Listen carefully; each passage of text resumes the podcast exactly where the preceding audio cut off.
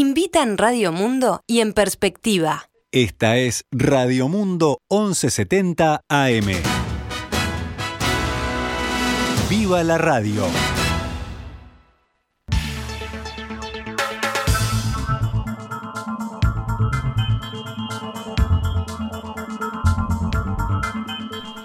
Doce horas 26 minutos, damos comienzo a Noticias al Mediodía en este miércoles 24 de agosto del año 2022, cuando actualizamos la información para ustedes. Cielo nuboso y algo nuboso aquí en Montevideo. ¿eh? De a poco se va tapando el celeste con unas nubes un poco grises, pero ya les, les adelantamos hoy con Romina que no se esperan lluvias, precipitaciones para hoy, sino para mañana jueves 25.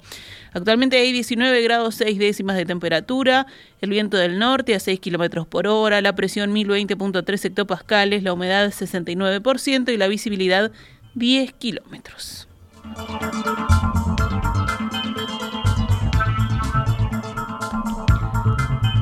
La senadora del Partido Nacional, Gloria Rodríguez, sufrió esta mañana un accidente de tránsito en el kilómetro 140 de la ruta 8 en La Valleja, cerca de Minas, según confirmaron a Canal 10 desde la Secretaría de la Legisladora. La información primaria en poder de los allegados a la senadora es que se encuentra bien, fuera de peligro, con lesiones en las manos y en el pecho.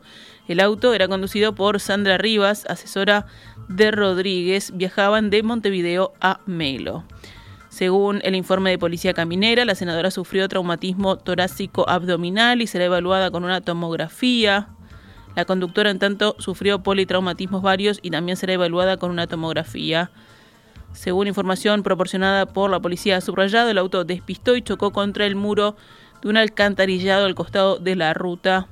La emergencia móvil que llegó al lugar trasladó a Rodríguez y a Rivas a un centro de salud en Minas.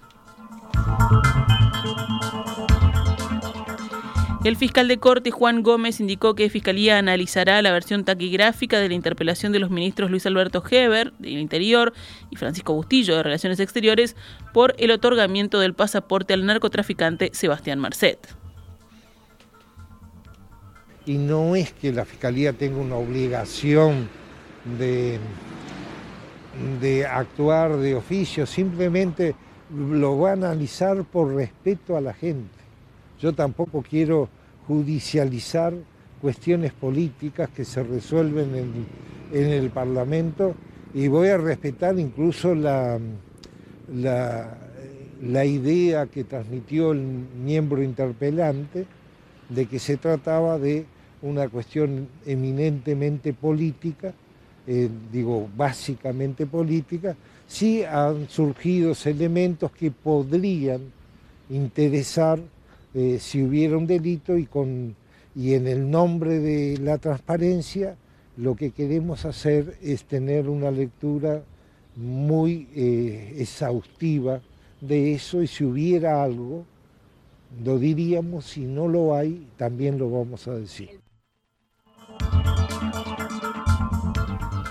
Vamos a analizar con mucho cuidado, pero no estoy diciendo que vamos a iniciar una investigación, sino que vamos a ser prudentes, cautos y responsables con la sociedad y con los involucrados, explicó Gómez. El jerarca de la Fiscalía General de la Nación indicó que aún no leyó la taquigrafía de la interpelación a los ministros, que duró más de 12 horas.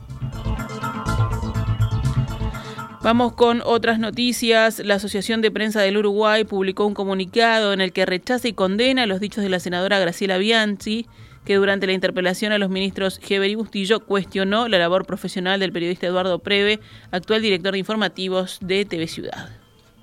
Entonces, lo que aparece en la prensa a beneficio de inventario, porque además que en la prensa hay operadores, pero por favor, si yo miro el tuit de Preve, que además yo me encargué de él durante la pandemia, porque fue uno de los que bastante daño le hizo al país, en plena pandemia, cuando, cuando estaban las muertes, que tantos de ustedes dicen que es evitable, los quisiera haber visto a ustedes en el gobierno, la verdad son verdaderos operadores.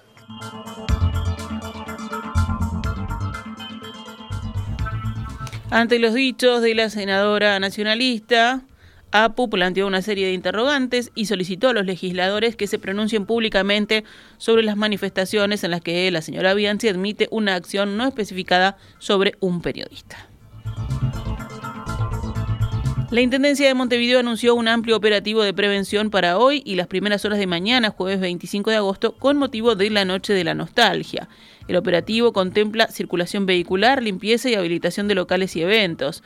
Los funcionarios de la comuna realizarán verificación de documentos, espirometrías y valoración de THC, marihuana, en conductores de vehículos.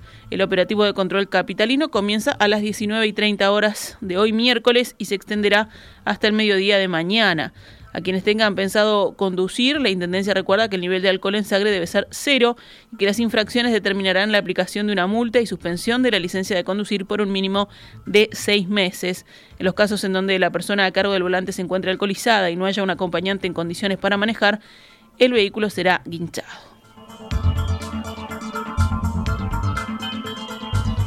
Bueno, y en cuanto a los servicios afectados por la jornada de mañana 25 de agosto, declaratoria de la independencia. Las oficinas públicas estarán cerradas durante la jornada del jueves, ya que se trata de un feriado no laborable.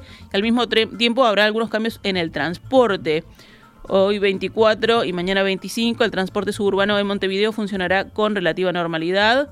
Según indicaron desde la UNOT, la Unión Nacional de Obreros y Trabajadores del Transporte, el transporte urbano de Montevideo habrá eh, trabajará con algunos servicios reforzados en horas de la noche del 24. Esto irá acompañado de más líneas en la madrugada del 25 sobre las 4 o 5 de la mañana, porque se busca atender especialmente algunos lugares donde se anuncie que va a haber fiestas y que tengan mucha concurrencia de gente durante la noche y bueno, y a la salida de esos lugares también en la madrugada. Durante el día jueves 25 el servicio será como un festivo normal. En tanto, desde la patronal de taxis se trabajará normal los dos días con 100% de la flota, según informó la gremial única del taxi.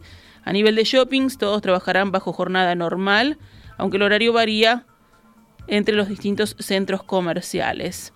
En Tres Cruces, las empresas que operan en la terminal de ómnibus no dejarán de trabajar tanto el 24 como el 25 de agosto. No obstante, los servicios disminuirán entre un 50 y 60% el jueves 25. El ministro de Turismo, Tabaré Viera, informó que el director de Transhotel se comunicó con las autoridades anoche tras la denuncia que presentaron decenas de clientes que habían comprado pasajes y paquetes turísticos y que no pudieron viajar tras el cierre intempestivo de la agencia. El director de esta empresa, a última hora de ayer, hizo contacto con el ministerio y habló con nosotros, dijo Viera. Manifestó que está buscando una solución, que tiene un problema económico-financiero, pero que está buscando esa solución. No sabemos en ese sentido qué es lo que va a pasar. Ojalá que pueda encontrarla de cualquier manera, se ha producido una especie de corrida, dijo esta mañana el ministro Viera al programa Arriba Gente. Viera recordó que la semana pasada empezaron a llegar las denuncias de los clientes de esta agencia de viajes. Por eso se envió a inspectores del ministerio y el jueves la agencia estaba abierta, pero ya este lunes cerró y no volvió a abrir. El ministro aseguró que este tipo de situaciones ocurre cada tanto, no es común, y recomendó a los turistas exigir los billetes de avión y los comprobantes de las compras realizadas en las agencias de viajes. En el panorama internacional, el primer ministro británico Boris Johnson visitó hoy Ucrania, que celebra su Día de la Independencia, donde destacó la fuerte voluntad de los ucranianos para resistir la invasión de Rusia, coincidiendo con los seis meses de la ofensiva lanzada por Moscú. Ustedes van a defender su derecho a vivir en paz, en libertad, y por eso Ucrania va a ganar, dijo Johnson a los periodistas en una visita sorpresa a la capital Kiev. El primer ministro británico se reunió con el presidente de Ucrania, Volodymyr Zelensky, quien le entregó la Orden de la Libertad, una distinción nacional destinada a quienes respaldan la soberanía del país. Es la tercera vez que Boris Johnson está en Ucrania desde que empezó la invasión rusa. Todos los países no tienen la suerte de tener un amigo así, declaró Zelensky. El Reino Unido ha sido un aliado fiel a Ucrania desde que Rusia lanzó la invasión el 24 de febrero contra la ex República Soviética. El laboratorio danés que produce la única vacuna autorizada contra la viruela del mono anunció hoy un acuerdo con la Organización Mundial de la Salud para facilitar su distribución en América Latina y el Caribe. Las entregas de vacunas empezarán en septiembre, indica el laboratorio Bavarian Nordic. El acuerdo firmado con la Organización Panamericana de la Salud, oficina regional de la OMS para las Américas, busca facilitar un acceso equitativo a la vacuna de la empresa contra la viruela del mono en los países de América Latina y el Caribe, explica el laboratorio en un comunicado.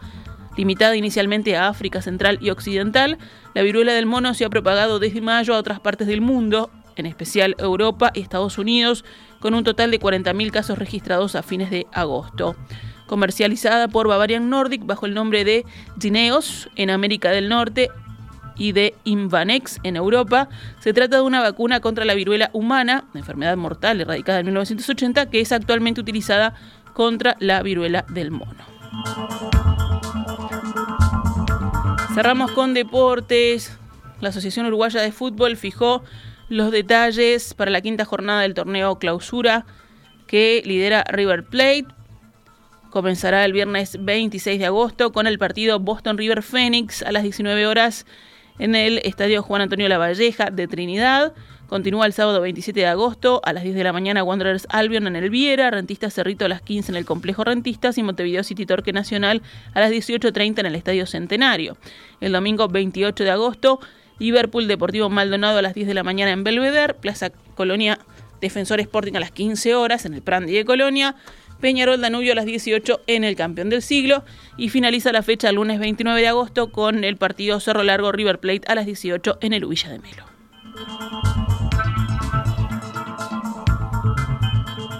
Esta es Radio Mundo 1170 AM. ¡Viva la radio!